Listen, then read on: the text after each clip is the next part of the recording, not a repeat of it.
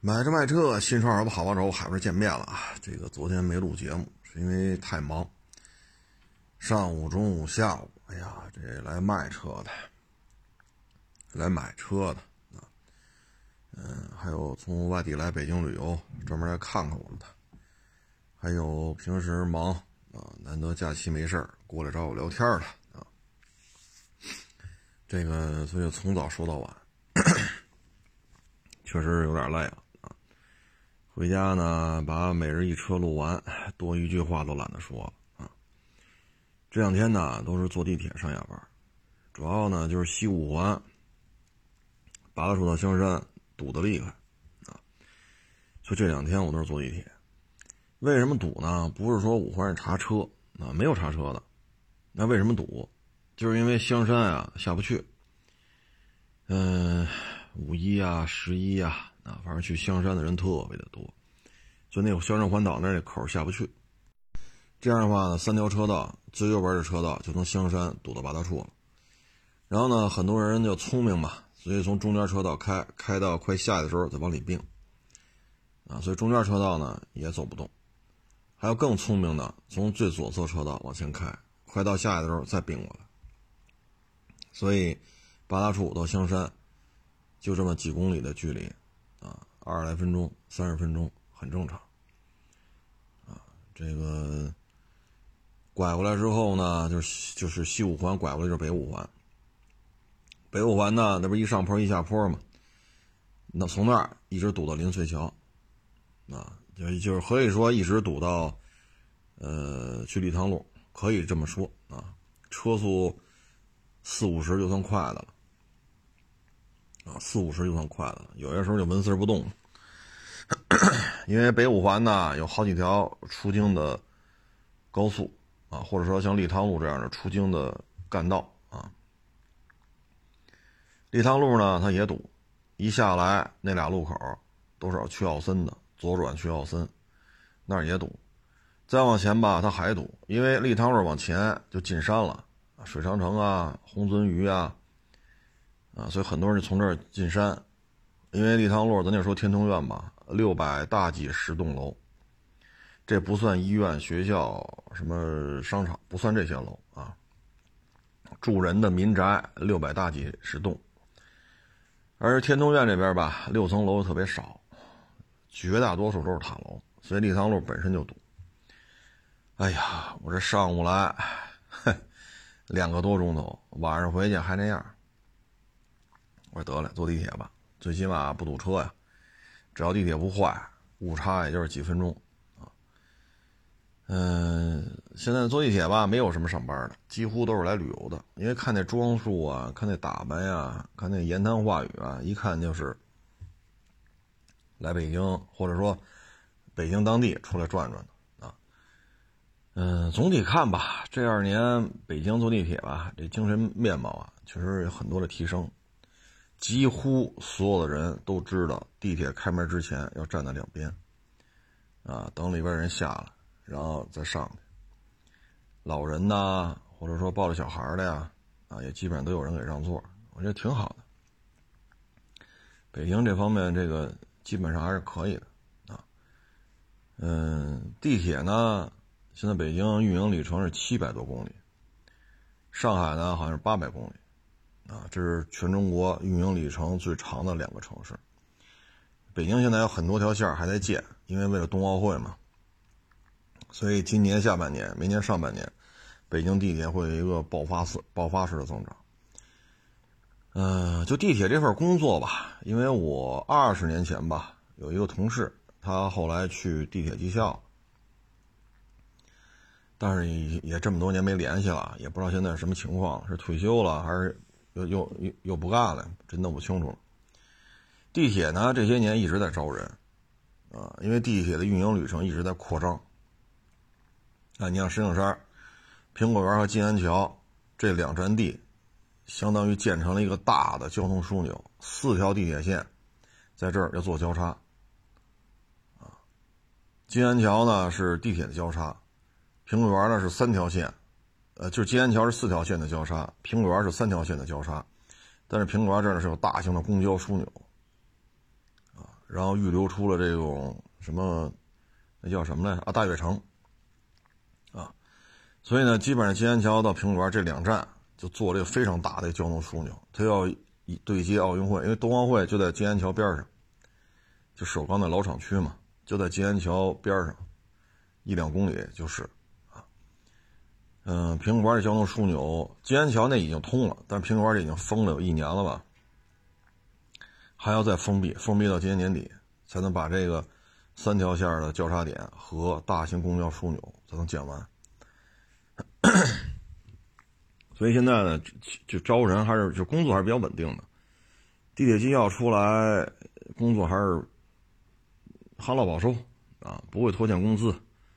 啊，该发点油啊，发点肥皂啊，发点洗涤灵啊，这都该发发啊。这从来不在这方面让你找出毛病啊，也从来没有拖欠的时候啊。年终奖呢该发也发啊。所以呢，就是地铁绩效也是一个想找一稳定工作，这肯定是考的绩效就没问题。因为现在还在扩张，还在扩张阶段。因为现在我看了一下区政府那规划，东西向现在是两条线。一号线和六号线，一号线、六号线呢，在苹果园和金安桥这两站，它做了一个对接，啊，做了一个对接。一号线是到苹果园，六号线是到金安桥，但是苹果园也做一交接，然后对接门头沟那磁悬浮，啊，现在呢是六号线、一号线还不够，我看一下这规划，还要再弄第三条线，也是东西向的，也是东西向的。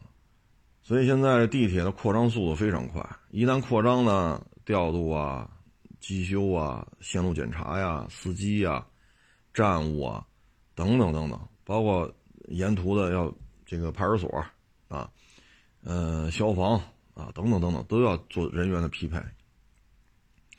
所以说，这说家里孩子想找一稳定工作，这是没有问题的。因为你像我们，像我跟我一边大的，现在。十个还是七八个呀，都在地铁干呢。大部分呢都是在北京地铁，有一个吧还是俩呀，在京港地铁。就北京地铁线当中有一条线是归京港地铁运营的，剩下是北京地铁运营的，啊，是这么一情况。打小这也算是发小了吧，啊，也这么多年了，就是稳定。啊，因为我们家旁边的邻居什么的，也有在那边干的，啊，就是稳定。你说大富大贵，说一年挣个百八十万，那是够呛，啊，那是够呛。说温饱是没有问题的，啊，这个就是这么一个稳定的工作吧。从地铁来说呢，这不是一个盈利项目。奥运会之前修地铁，当时的那个报价那是八个亿人民币一公里。就地底下挖的啊，八个亿一公里。那是零八年奥运会之前了，现在都二十一年了，啊，这物价什么都在涨，所以现在的一公里啊，可不止八个亿了，啊，十个亿或者十个亿往上也不新鲜啊，因为物价十，你看零八年、二一年，十三四年前的事儿。现在收费呢，早些年呢，我记得啊，最后好像是两块吧，还是三块，随便坐。以至于那会儿有些干快递啊什么的，他在地铁站里安排一个人啊，然后呢他也不出站，他在检票那交接，把东西给他，他也不出站，然后回头他再坐地铁去。这样的话，费用低啊，也不堵车呀，时间都是恒定的呀，啊，在地铁站里边布置这么几个人，每天的成本就是地铁票。那会儿还有这么干的，啊，后来呢就改革了，坐多少站多少钱。啊但是多少站多少钱？客观的讲，这也是一赔钱的项目啊，赔钱的项目。因为一公里造价，咱就说十个亿啊。你说你现在就这么个修法，现在北京在建的地铁线还有四五条啊，在建的地铁线还有四五条，这成本就非常高了。就靠卖点地铁票，永远收不回成本。你还得考虑说建造是吧？还有运营呢，多少人伺候这地铁，才让这地铁线？运转起来，我那几个哥们弟兄里有的那个做那线路检修的，就是每天后半夜了才能下去干，因为地铁停了嘛，十二点多到五点多这段时间是不运营的，咱们都睡着了，人家进那个隧道检查铁轨，然后呢这一干就干到四点来钟，啊，很辛苦，徒步作业嘛，就在隧道里啊，有的是修车的，啊，有的是修线路的，啊，有的是检查铁轨的，还有干调度的。反正这个从运营成本来讲也不低啊，也不低。包括这地铁车厢采购一节一节的，这个呢其实就是一惠民工程啊，方便老百姓出行呗。嗯，毕竟的运输量大，相对而言也比较守时啊。只要地铁不坏，肯定是守时的，风雨无阻。啊，外边刮大风下大雪，地铁里边没关系啊。现在地铁呢，其实是一个间接的促进作用啊。你这片你说修地铁站了，修一条地铁站，哎，那这边写字楼就好租一点。说您这写字楼边上两条地铁线，那这就租金就得往上调一下了。如果说你这边上三条地铁线在这有一换乘，三条线在这换乘，那您这写字楼好租。如果您要是像刚才我说那个苹果园到金源桥四条地铁线，外加一个大型的公交枢纽，然后挨着冬奥会会场，那您这边的写字楼如果配套的话，这个地理位置就相对而言就比较好了，好租啊，这确实方便，啊，东南西北各个方向地铁全有啊，那那就比那一条线都没有的租金就要高，所以它是一个拉动拉动效应。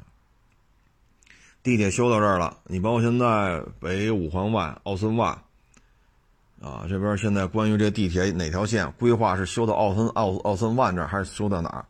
现就这事儿，现在也是 老百姓对这个也是非常关注，都希望从自己小区门口过，所以这地铁对于交通出行来讲是非常重要，特别是北京现在越来越堵车。你看我现在这两天了，我都是坐地铁，没办法。啊，没办法，嗯，所以地铁呢，基本上就是一惠民工程。很多时候呢，我们有时候坐一号线啊，有时候我们也看到一些网友，我不认识啊，一看就是说话口音什么的就不是北京的，站在一号线，哎呀，这个地铁线好破旧啊，这个呀，那个呀，那个呀，这个呀。这事儿啊是这样，六七十年代，中国第一条地铁线就是一号线，就是现在的。从复兴门到苹果园就这一段，当然了，往后还一站福寿岭，但那个基本上不对外开放。后期呢，可能再过一两年，福寿两那儿会对外开放，但是之前这么些年一直不对外开放，为什么呢？我就不在这说了，哈哈，因为那个说了，可能这节目就没了。所以呢，在六七十年代，咱们国家的第一条地铁线就是这条线。啊到了七十年代末八十年代初吧，它逐渐逐渐对外开放，啊，所以全中国很多八十年呃叫九十年代吧，九十年代各个城市陆陆续续开始规划上地铁，包括零几年，很多国内的地铁刚一起步都是跑一号线来进行的学习，一号线这边的地铁也外派啊，外派这些老师傅啊，老专家呀去帮助他们设计，帮助帮助他们运营，啊解决各种问题。因为毕竟这是唯一的一条地铁线嘛，所以呢，这条地铁线是中国地铁发展的一个摇篮，啊，很多技术、很多规范，啊，都是从这儿自己一点抠哧抠哧琢磨出来的，然后再无偿的给其他城市进行支援，啊，我不支援你又怎么了，对吧？你们那个城市修地铁跟我这有什么关系？但是咱们国家呢，就是全国一盘棋。一个城市有需求，其他城市都要去支援，这是咱们国家的特色。包括这个疫情也是，你说武汉有困难，全国的支援，对吧？咱们咱们国家向来就是这样，就是一方有难，八方支援，这是咱们国家这些年来的特点。啊，你包括零八年汶川地震，说那边哎呀这个，然后全国各地捐款呀，捐东西啊。有出人的呀，有出设备的呀，有有出这个，呃，这这这各种技术人才的，有出钱的呀，等等等等，方方面面啊，这是这是咱们国家的一个特点，就是一方有难八方支援。这种支援呢，有些时候是不计成本的，啊，所以这个一号线呢，很多网友站在地站在这个一号线地铁内骂大街吧，我觉得是这样，一号线没有它，咱们国家整个地铁的发展就会严重滞后，经验也会再摸索出来，但这有一现成的，啊，无偿的支援，要人把人派过去上您那儿干半年，您那儿捋顺了再回来。对吧？说您那没弄明白，您上这儿干半年了，您看明白了，您再回去，这不也是一种支援吗？啊，包括规章制度啊、信号的管控啊、车辆的运营啊、检修啊，包括这人员的配备，这都是无偿支援的。啊，知无不言，言无不尽。咱们国家向来这样，那 就全国一盘棋，一一盘棋，哪里有困难呢，就是大家互相支援。所以你站在这骂大街吧，有时候我觉得。这就好比什么呢？你比如说，海南马自达，你要搁现在说，你当时为什么不弄一个海南丰田、海南奥迪呀？啊，包括那奔驰的项目，当时为什么没拿下呀？你们这个，你们那个，你们这帮人这呢？你现在再去说，八十年代末九十年代初，啊，什么东南凌帅呀、海马呀，啊，包括那个湖湖南那个长风猎豹啊。说你们当时为什么找这些合作伙伴？你现在说这就没有意义了，为什么呢？八十年代也好，九十年代也好，改革开放引进外资，你能找到的资源很有限，手里也没有什么底牌，无非就是一个非常大的一个市场，我们出出出人，我们出地，我们能出点钱，那时候国力确实不像现在的国力这么强盛。那有人愿意合作，咱就干呗。那你不能说好，现在说过了二十多年了，三十多年了，你现在把当时那一批人骂一狗血喷头，你这不合适吧？对吗？那你说你现在运营的不行了，这个那，那你不能赖当时那帮，可以说一穷二白，什么都没有，愣从一片荒地上盖出一个汽车厂房来，你现在指责他们，你不能指责吧？这么说就不合适了吧？包括你站在地铁一号线里边骂大街，这么落后，这么土，那没有这条线，其他的其他城市的地铁研发建设就要往后延若干年，也许五年，也许十年。所以有些时候呢，就是看问题呢，不能说过于的这个片面啊。这里边呢，你像我昨天吧。我发在社交平台上了，我看那个阅读量非常的高，啊，我给大家分享一下啊，我发了一个，呃啊前天，我花我发了一个汉兰达二手车二点五混动的，这个阅读量是三十四万，我还发了一个新车混动飞度的，阅读量是二十一万，啊，这阅读量是非常高的。非常非常高，然后那坦克二手车是丰田旗下的一小面的，它也叫坦克，坦克 XS 啊，这是一个1.0的四驱小面的，自动挡的，啊，它也叫坦克嘛，啊，这个阅读量呢十一万，啊，这十一万阅读量还是还是挺高的，然后还发了一个大众迈特威的一个新车的，德国卖多少钱？德国卖到六十七万六。啊，这阅读量呢是二十八万，啊，二十八万。这些呢，其实都是一些海外的一些车的一些资讯啊。很多网友呢可能觉得 这海外人挣的还多呢。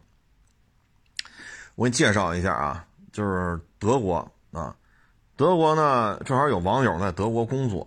啊，他介绍的是德国的铁路乘务员，月收入一千五百欧。咱们刚聊完北京地铁嘛，他那是铁路乘务员，一千五百欧元，啊，呃，然后呢，德国微软工程师月收入三千五百欧，啊，他说的都是年轻人啊，他不是说干到四十多岁、五十多岁了，三千五百欧。宝马呢，参加工作的一般的技术工程师呢，一般的啊，三千一百欧。在德国的幼儿园呢，这个老师。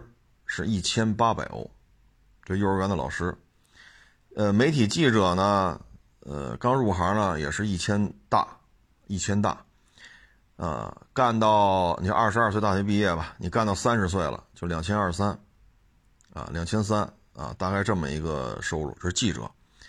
然后东欧的工人劳工，啊，技术就是不算技术工人，就是劳工，劳工就是搬砖头的，那个铺马路的，和水泥的，啊，这个切割什么钢筋的，啊，混凝土搅拌的，这个就这些工人啊，东欧过来的，在德国干，大致是一千四百欧，然后呢，普普通通的德国人退休之后呢，大概是一千。多欧元就普通的啊，咱别说那些，呃，什么级别呀，这个那的，咱不说那个，就是普通的，大概这么多钱。那谁挣得多呢？就是医院的医生，月收入呢大概是四千欧到五千欧，就普通的啊，咱别说那个德国最顶级的专家啊，就大致是四千多欧到五千欧啊，这是德国的一个收入，呃。很多网友对这可能没有什么太多的概念，就可以了解一下，啊，可以了解一下。然后一欧元呢，大概合七块七毛九，你就按七块八吧，七块八，啊，七块八来算，这是大概现在的汇率，啊，七块八，啊，那今天我发微博呢，是一个一九八五年的，一九八五年的那个 Polo，啊，一九八五年的，卖多少钱呢？哎呀，这车可贵了啊！要卖两千九百欧，两千九百欧呢，乘以刚才这个汇率呢，这车也一万多块钱了。所以呢，你不能说德国人收入高。你看刚才算了一下，医生的收入大概是四五千欧啊。咱别说专家啊，说说说德国非常有名的骨科专家、心脏病专家，咱就普通的医生，三十岁左右的，或者三十出头的。大概就四千多欧、五千欧，那这飞度呢？我看的飞度有便宜的混动的啊，十七万多人民币，啊，还有十六万多的。然后我发那台是大顶配，二十万零几千，啊，你按照刚才说那个一比那个一比七块一比七点七一一比七块八，按这个汇率来算，十六七万的话，这就合两万欧了，啊，两万欧了。这以刚才说那些铁路乘务员啊、媒体记者呀、幼儿园阿姨呀，啊，包括建筑工地上这些卖力气的呀，基本上月收入就一千大、两千帽，所以他们要去消费一台 混动飞度，按两万欧的话，确实是有难度的，啊，它是有难度的。所以这些呢，就是，呃，因为我看这些评论吧，我就发现就是什么呢？现在有一个现象啊。我也不见得说的对，这现象叫什么现象呢？叫奶嘴现象。奶嘴现象呢，就是说，当经济处于不太乐观的时候呢，大概有两个极端。第一个极端呢，就是及时行乐，啊，它就体现在按今天啊，二零二一年，抖音、快手，啊，各种匪夷所思的段子，各种直播。然后这是一种及时行乐，啊，然后我也看了一下之前 American 那几次大衰退的时候，当时什么产业特别火？卖丝袜的，卖口红的，啊，动画片做游戏的。那也就是现在呢，就是文创吧，啊，另外一个产业就也特别发达，就突然是崛起了，是什么呢？教育类。就是说，在这种情况下呢，有两种人是比较突出的。第一种就是给个奶嘴儿，什么也做不出来，哎，他挺高兴。另外一种呢，就是就是愿意开始学习了，加强学习。所以呢，按二零二一年来讲呢，就是各种线上辅导、线下辅导，啊，各种这种金融知识的培训，这些产业会得到非常高的发展。包括有些年轻人，像我这岁数肯定没戏了。就年轻人二十大三十出啊，二十大三十出头，他去考研，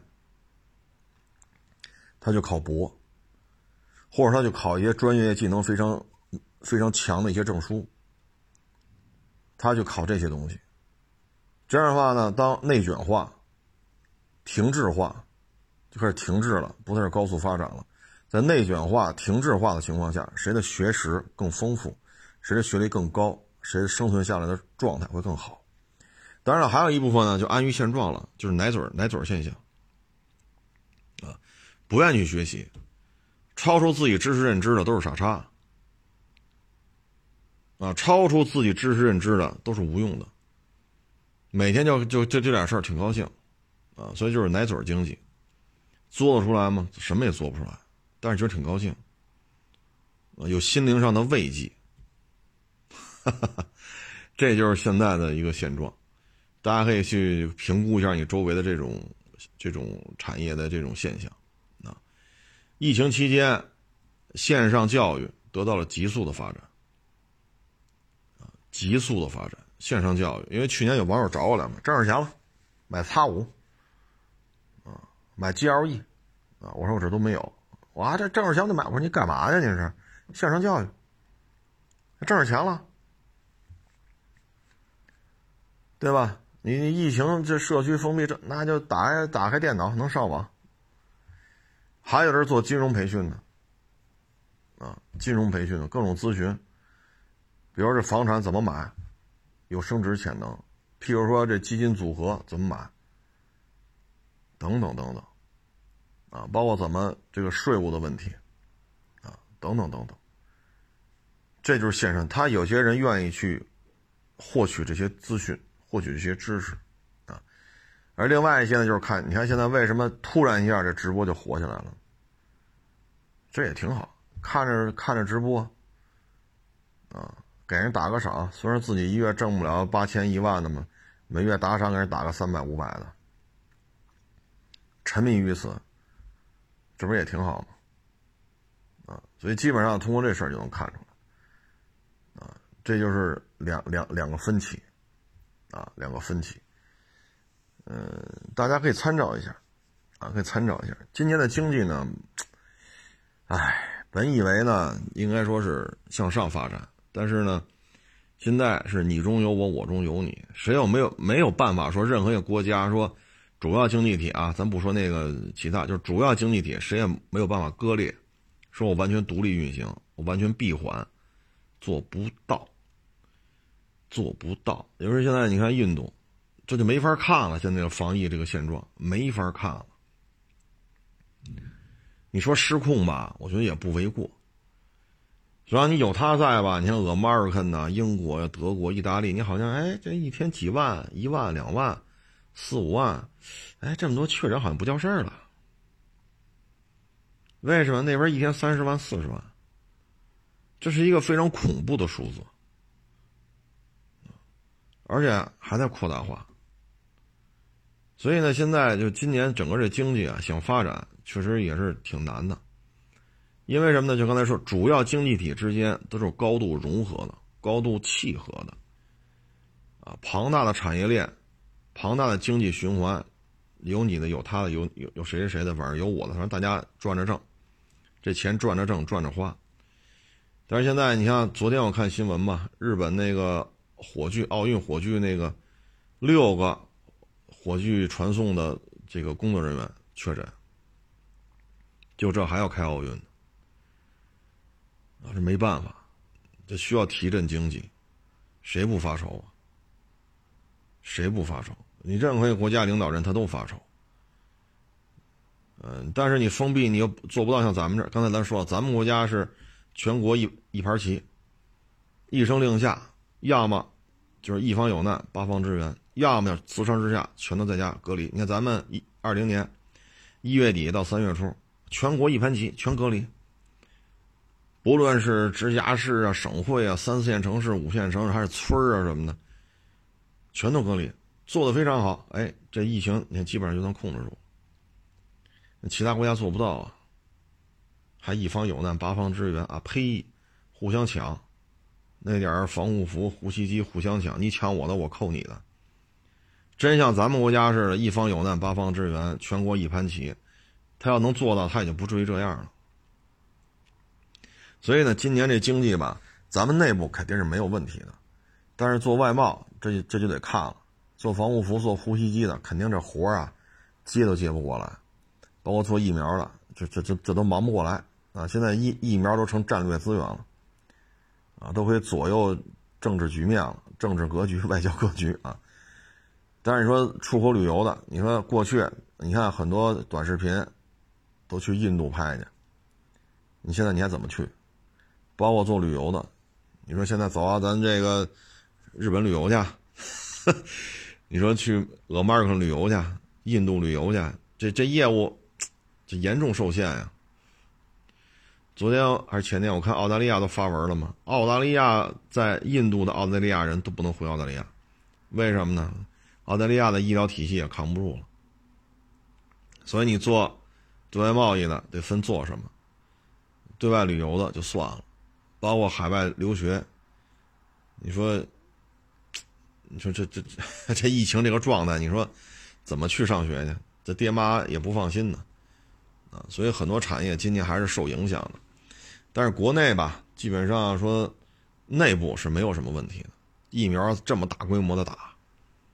啊，你像我们在车市，车市里边找你打疫苗去啊，居家居委会居委会打疫苗去啊，出去那商场还有有那个打疫苗，谁来都能打啊，谁来都能打。商场门口还停一打疫苗的车呢，谁来都能打，拿着身份证给你打啊。你像咱们国家是这么这么个情况，所以我觉得咱们内部是没有问题，但你要说对外贸易说，因为咱们就这么几个几个几大经济支柱嘛，出口。内销，啊，然后就是大规模基础建设。那出口这一块肯定是受影响，有的确实做得很好，啊，防护服、呼吸机、疫苗、口罩，这出口那这个不缺订单，啊，但是其他的还是有一些影响。所以在这种情况之下，你看有些人是拒绝学习的，啊，拒拒绝学习。其实这个吧。嗯，再给大家举个例子，就是，包括我这儿来的一些年轻人，啊，嗯，说什么好呢？原来节目中也说过，就是你来这儿，我花钱教你，就是我花钱，因为我给你工资嘛，我付钱给你，我教一个你能挣钱的本事，挣大钱挣小钱，那就是看你造化啊，是打工还是当老板，这我可不太清楚啊。毕竟我都这岁数了，你你才这岁数，但是肯定是我在花钱给你钱，我还教你，但你会发现他不爱学，啊，不爱学，你教没用，这没用，那那没用，那气门一你都没使利索呢，那气门仪也没用，那你徒手验车会吗？你也不会，啊，所以都干不了多长时间，自己就没兴趣了。俩月了，仨月了，气门仪这关都过不去。你说你赖谁？气门仪我提供了，车是我的，我也查完了，车我也收来了，车我也卖了，你还是没整明白。手把手的教，学不会。看着我干，看不会，那你说我们也没招了。啊，各种说瞎话呀，各种逆反性。我说都这岁数了，您说。唉，所以现在就发现，就是年轻人这个有没有愿意学的有，但是咱也不好说啊，咱也不好说。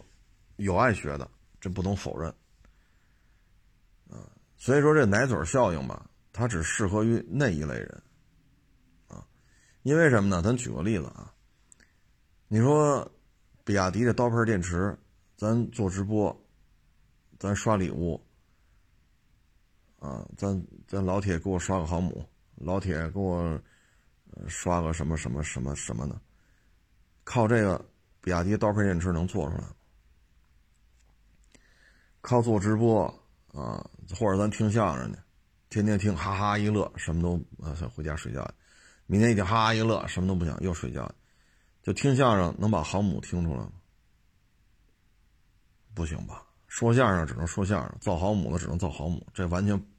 不是一一个圈子的，所以呢，就是奶嘴效应只只负责那些愿意做奶嘴的，啊，所以呢，就是需要需要有这种愿意学习的，需要有这种愿意去吃这个苦。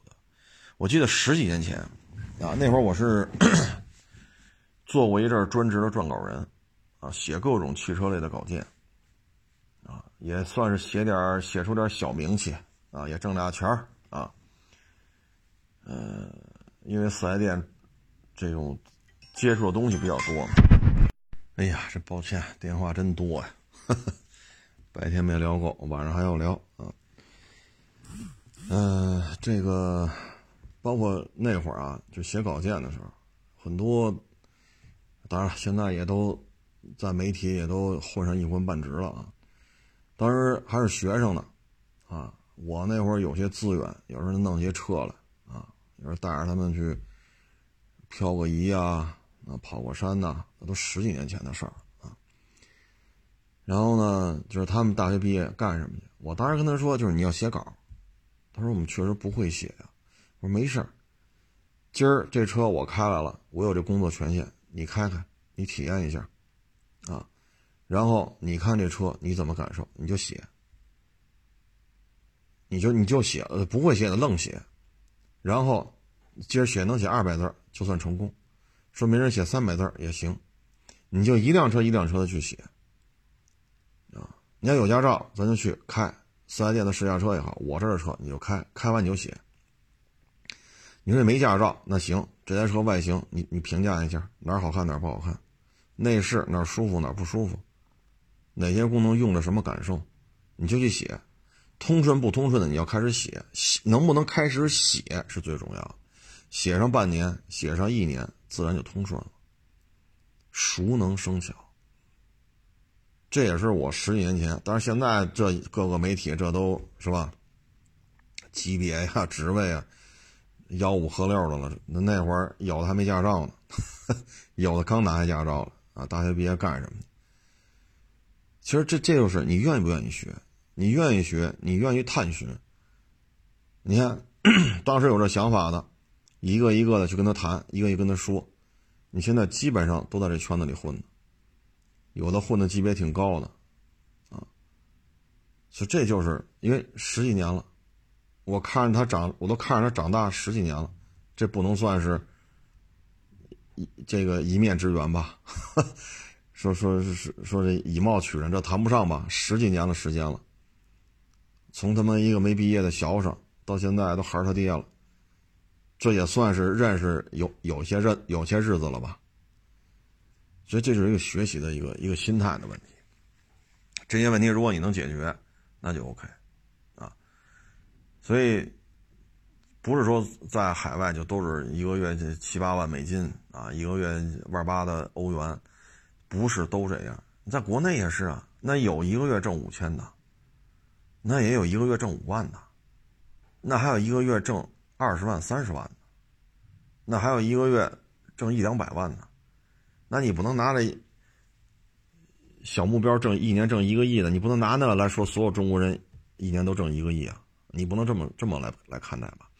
有那一年挣一个亿的，一年挣不到一个亿回家继继承家产了，有这样的，但这不是全部啊！你看北京为例，有很多很多月薪就是五千，还有挣不到五千的呢，对吧？有五六千、七八千这样人也很多呀。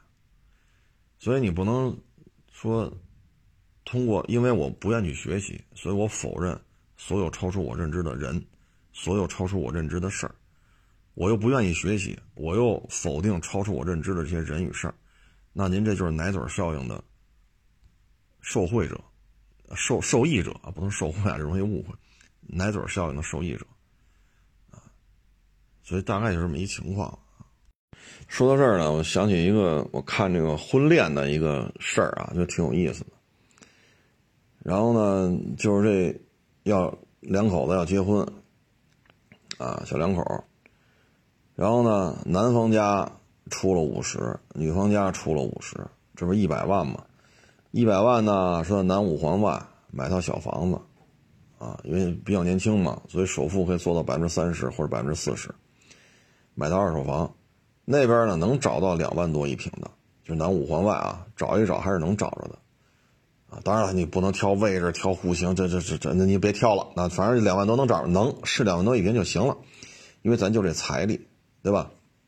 哎，在这买一小房子，结果呢，在办这事儿的时候吧，这其中一方啊，我就不说男方女方了，其中一方呢，这个家长就觉得，哎呀，这房子还是偏了点一咬牙一跺脚，就把自己在老家的房子给卖了，啊，卖了呢，再加上借了点凑了一百二三，一百二三呢，这不给了这个自己小孩五十万吗？俩小孩凑一百万吗？这样把这五十万要回来，这不就一百八十多了吗？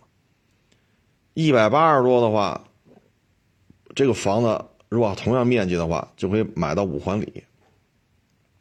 大家也知道，北京的南城的房子相对便宜一点，不像北城，南城相对便宜一点。像二环外方庄，五万多六万，那很多。这种这种价位五万多一平六万，很多，很多很多啊。当然了，你不能挑楼龄啊，挑户区户型。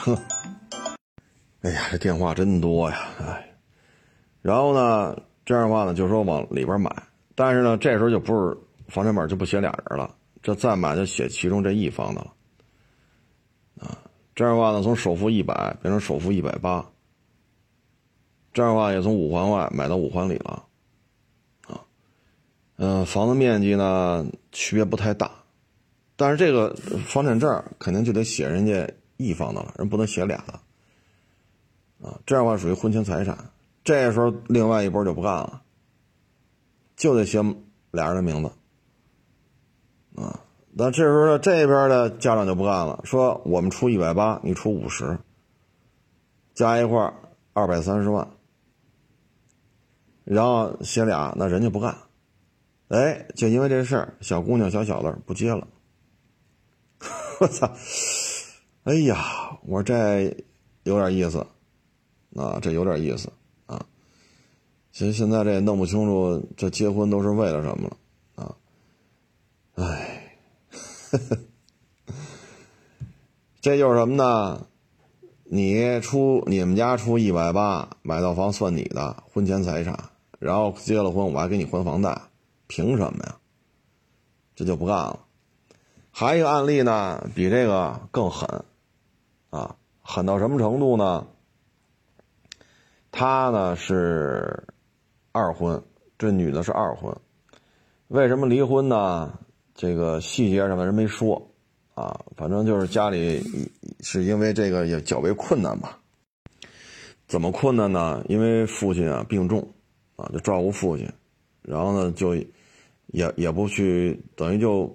跟老公相当于就是北京市内就相当于分居了啊，后来男的就不干了，啊，因为父亲病重嘛，刚结婚父亲就病，这就离了。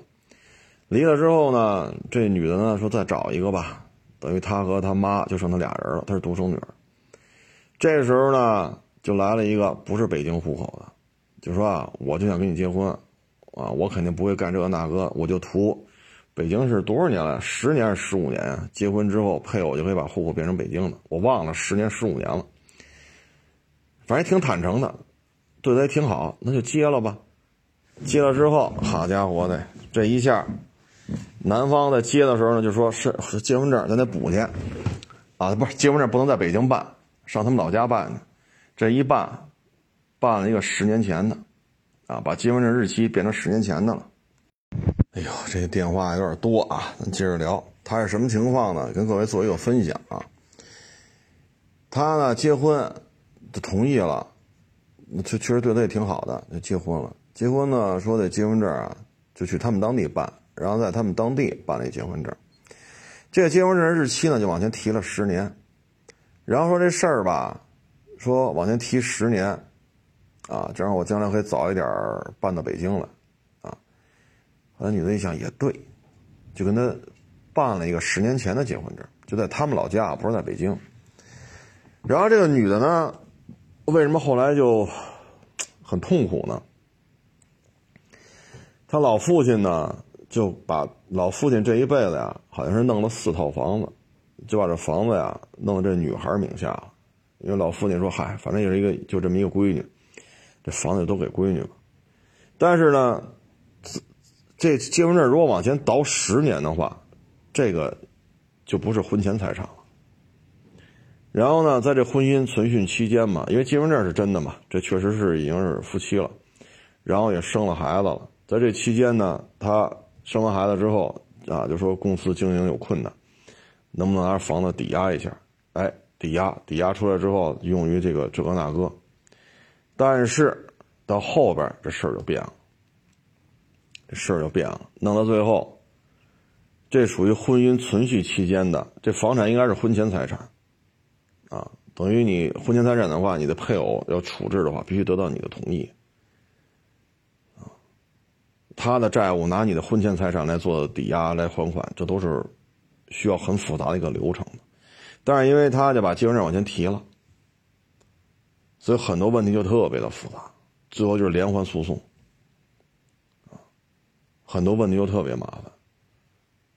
所以现在就是关于房产，就是婚姻是没结了，就刚才那小姑娘小小的没结了，像这个结了婚之后，其实你现在一看都是有目的的，啊，都是有目的的。还有呢，就是嗨，这你要看着婚恋的事就多了，女的离了，带小孩啊，确实很费劲，啊，然后呢，就想找一个有房的，能帮他照顾孩子的。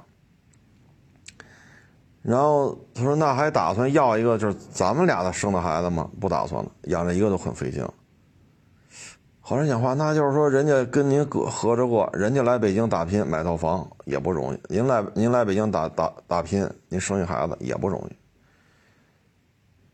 易，啊，那。这，那肯定就不合适呗，啊，人家就没成，啊，也是费半天劲给介绍的，最后这男的就不干了，啊，男的就不干了。还有的呢，就是家里有房子，啊，俩人都是未婚，介绍的，那就搞对象呗，就是反正看着应该挺合适的，那介绍呗。结果呢，这个其中一方就不干了，为什么呢？他说了，这边家里给他好几套房，啊，他得把这个房产加上我的名字，啊，然后另外一方呢，人家就不干了。他是爹妈给我的房子呀，怎么这咱们认识之前，这我这多少年前就给我的房子，怎么现在就得加上你的名呢？还得算婚前婚前财产。啊，这边说了你要不加我名，你就不爱我，就是诸如此类，哎呀，就就因为这个房产，这个恋爱也好，婚姻也好，这里边这种这种这种各种官司啊，各种纠纷呐，真是太多，啊，真是太多。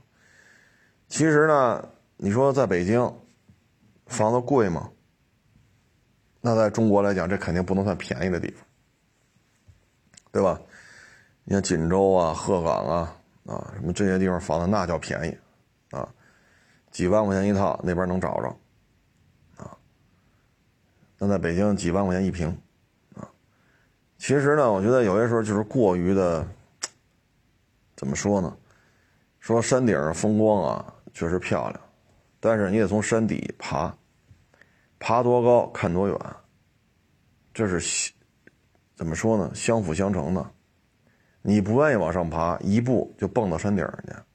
或者一步蹦到山山半腰去，这是违反客观规律的，啊！我相信什么呢？我相信就是说，如果说小姑娘小小子说心往一块想，劲儿往一块使，那总会有个结果的，啊！天道酬勤，咱不能说这话适用于百分之百的人，但绝大多数人，天道酬勤这句话还是可以得到一些回报的。对吧？可能您说你想一年挣一个亿，最后一年挣一百万，那你也犯不上愁，啊，你再干个两三年，你这房子也就出来了，最起码首付够了，啊。但是现在由于由于这个产生的这个纠纷呢，真的是太多了，啊。当然了，我们这岁数的可能更多的就是一个旁观者来看这些问题了，啊。我觉得现在可能就是。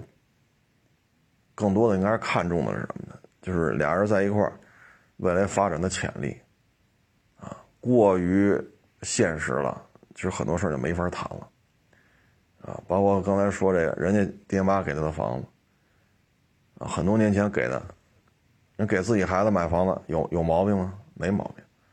那现在你要求必须加你的名儿，那人家不干呢，那不加不加就不接，那不接就不接呗。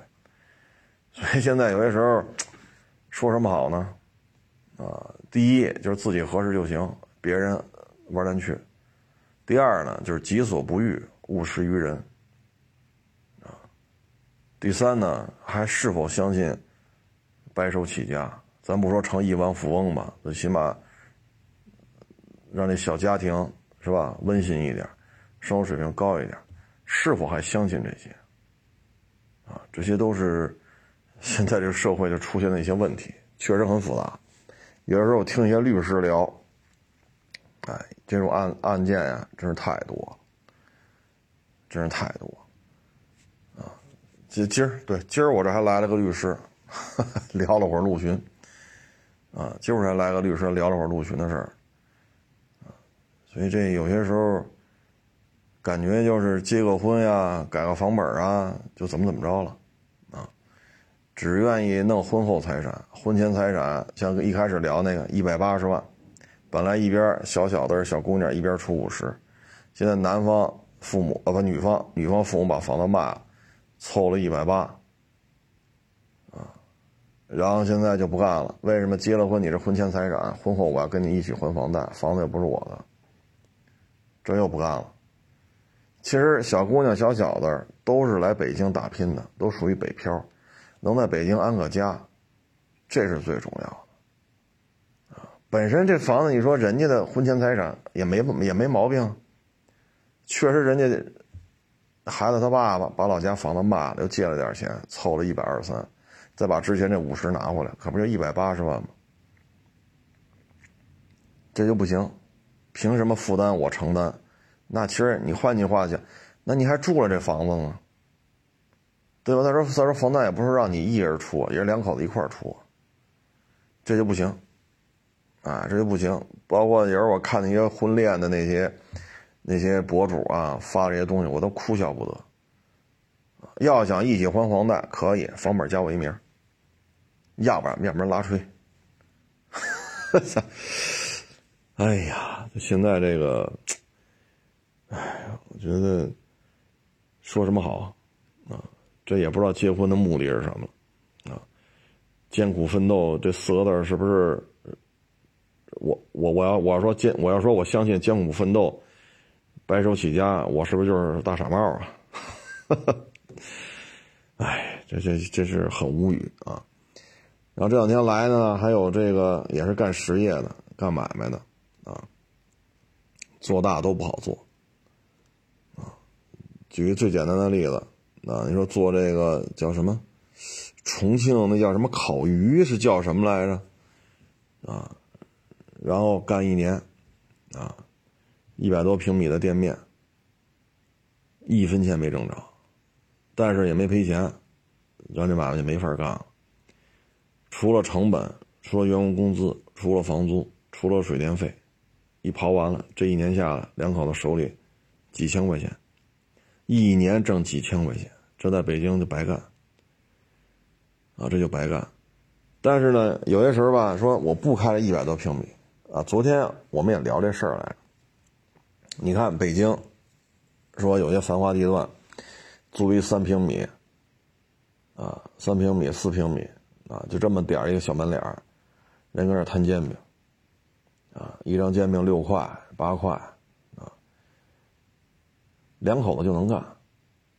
这门脸房的面积啊，位置确实在这摆着呢，所以就这么两三平米、三四平米，一个月八千，啊，一点不便宜。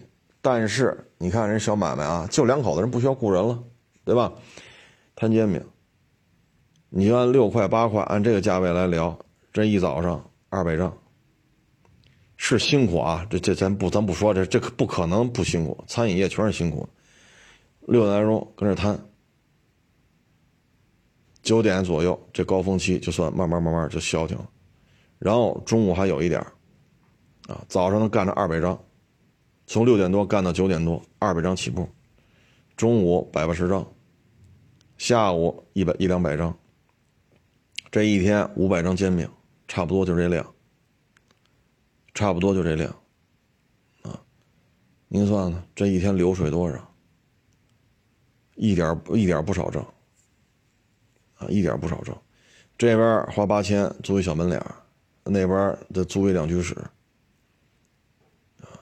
几千块钱一个月，然后老人帮着看孩子，然后是有些力所能及的活老人也帮着弄弄。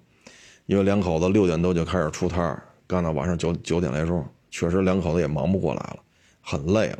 您是全是站着嘛，对吧？摊煎嘛，可不就站着嘛，很累了。然后老人帮着弄弄孩子呀，力所能及的一些，什么弄点鸡蛋来呀，弄点葱啊，弄点酱啊，老人在家里帮着就买了。正好没有什么人工人工工资了，啊，等于这边一个，这边一个，每个月一万多，两个房租加一块嘛，一万多。啊，一天五百张煎饼，啊，你这一天三千块钱流水，所以你这三三十天，还有八块的，还有十块的，咱取最便宜的六块，咱不说那八块，不说十块，啊，你这一天三千，三十天呢九万，然后房租两套房子嘛，一个门脸房八千，那边一两居室加一块两套房子，两个两处房租一万多。啊这利润大概是百，就是成本大概是百分之四十多，不到百分之五十，啊，也就是说每个月摊煎饼五万块钱的利润，刨去这一万多的房租，刨去孩子一些开销，每个月落个三万块钱，一点不费劲。你说你瞧不上的，擦，你他妈一摊煎饼的，什么破玩意儿啊？你可不能这么说。这干餐饮的可不在于说谁大谁小，可不在于谁大谁小。昨儿吧，有一网友给我推那链接，因为我昨天回家呀，脑子都懵了，所以看完我也忘了给人回个握手的那个小符号了啊，因为握个手嘛，啊，就是表示感谢，人家给我发了一个链接。就今天节目当中说声谢谢啊，我确实手机太多，我找不着了，不不知道是哪个网友给我发的微信了啊。这个节目当中说一声感谢啊，呃，他那个是去一个四线小城市，卖的是那个叫小面，就是重庆小面，但是他改良了一下，改良了一下，然后呢，人家两口子就在这卖这个五块钱一碗，五块钱一碗，一年挣多少？三十万。他说在我们这个四川这个小城市啊。不是重庆，也不是成都，小城市就是四川三四线的城市啊，不是肯定不是成都，不是重庆。他说一年挣三十万，啊，然后呢买了一个二层楼，上边呢就楼上就也也是加上什么仓库啊，然后老婆孩子、爹妈都跟这住。二楼在上面呢是一露台，露台呢有些能露天放的都堆在那上头了。啊，人家买了这么一栋，这么一栋房子，啊，然后这个一楼呢又是加工的这个，呃，车间，又是零售的这个门脸儿，啊，然后每天早上三点半起床，这男的就开始折腾，啊，他说现在我们这生意很稳定了，所以我也不让我媳妇干了，让我媳妇在楼上晚起会儿看孩子吧，啊，老人岁数也大了，他呢就花钱。雇了两个人帮他干，啊，他说我这一天就卖这个，就是就是重庆小面啊，五百万起步，五百万起步，卖了好的一天一千碗，一千碗啊，不是一千万，一千碗小面啊，小面卖的少五百万小面啊，重庆小面，这样的话呢，三十万纯利。他说几年下来，你看这门脸房。二层楼上面带一露台，能放好多东西，这都是我的。我也不想去北京，我也不想去上海，我也不想去广州、深圳，我就在这干就挺好的。累吗？确实累。三点半就起来，你说这是一正常的起床的时间吗？三点半就起来干，中午再卖点，下午放学了赶上学生放学了再卖点。天一擦黑就睡觉，没办法，太累。基本上六七点钟洗洗就睡了，第二天早上三点多再起来，然后早上卖的最多，中午其次，晚上也也也行吧，反正也是也能卖点，一天基本上几百碗，多的时候一千，少的时候五百，啊，所以有时候不要瞧不起这些小买卖，心不要太大，啊，说我这个川鲁淮扬是吧？我什么菜系我都要有，啊，这边还弄粤式的这种早茶，这边还弄了烤鸭，那边弄了烤羊腿，这边弄了东北乱炖，啊，然后再请几个川菜厨子，啊，今儿再来一个鲁菜厨子，好家伙，您这牌面是大，两千平米的。就前面的啊，饭厅两千平米，后边大几百平米的操作间，我这么跟你说，这可不见得挣钱，而且一赔，那就是几百万、几百万的赔，啊，所以有些时候呢，做这小买卖挺好的，但是现在就怕什么呀？年轻人心太高，你跟他说，他觉得你土老帽，可是你说你二十多岁，你投进的钱都是谁的呀？所以有时候这餐饮呢。你要是真想干，我我要出这招，我估计又实现不了。您真去饭店帮帮工去，从洗菜摘菜开始，啊，或者餐厅服务员开始，您干个半年，咱不说你干多少，你干个半年，干三个月，你体验一下到底是什么情况，然后再来说啊。凡是一张嘴啊，民以食为天，这家这这条街这么多家饭馆。雨露均沾，怎么也沾吧沾吧呀？这话还真不是这么说的，啊，真不是这么说。所以你要是真想创业呢，你看原来咱也说过，一网友也跟我这买过车，跟我这卖过车，人家干了二十多年了，行政总厨，这可不是小饭小饭馆啊，行政总厨，这是吃过见过的主啊，这已经专业程度非常高了。最后辞了，辞了自己干，就是靠就是炸鸡腿哎，去年疫情，二零二零年人没赔钱，人还挣着钱了，人上我这换车来了。北京二零二零年多少餐饮企业完犊子了，多少餐饮企业赔着钱把这一年扛过来了，多了去了，太多太多了，人家挣着钱了。你说这算咱节目当中啊？说这网友说了好多回了，你说人家算不明白吗？二十多年了，大酒店五星级大酒店里边当厨子二十多年了，这不能说是外行吧？行政总厨业务能力不能说怂吧？这业务能力在那个五星级大酒店，人家餐饮这边的人家 number one，最高行政长官。你看最后干什么呢？炸鸡腿所以有些时候呢，不要说眼儿太高，心太大。眼高手低，赔的那 就很难看了啊。呃，反正就跟各位做一个分享吧，啊，做一个分享。呃，第一呢是要加强学习，像干到我这个岁数了，干到我这个份儿上，我也依然在学习。为什么？总有你没见过的车，对吧？总有你没见过。譬如说 LC 三百，这车早晚有能。弄到国内的，不论是大使馆带进来然后淘汰的，还是外伤自弹淘汰了，还是将来什么渠道带进来，你早晚有机会能接触到。那你现在 L C 二百、L C 一百积累这经验，到三百上用不了了，全全全全得重新来。这盖板怎么装呢？这卡子怎么装呢？所以学无止境。你别说这陆巡了。凯美瑞、雅阁、帕萨特、君越、G L 八、奥德赛换不换代？只要一换代，得，这封装怎么封呢？拆了封装装不上了，坏了，你得重新琢磨吧。这签儿怎么处理的？你不能说好，我这卖过几台凯美瑞，行了，这凯美瑞就这样了，可不能这么说。一换代，你凯美瑞不换代吗？一换代又不一样了。你之前的积积累的经验，在这个换代车型上用不上了，所以学无止境，啊，一定要去学习，千万别心浮气躁，啊，有些时候功名利禄啊想的太多，很多事情反而办不了，很多事情反而办不了。你像不刚才我举这例子，就这房子的事有接不了的，有要闹离婚的，有牵扯一堆官司的。有的就这个那个的，哎呀，功名利禄的事情现在掺杂了太多了，啊，真是掺杂了太多。嗯，反正就是有些时候简单一点，反而可能更好一些。你像那个小女孩，人爹妈这么舍得下本弄了一百八，那就买就买呗。那一起还房贷就一起还吧，那也没办法。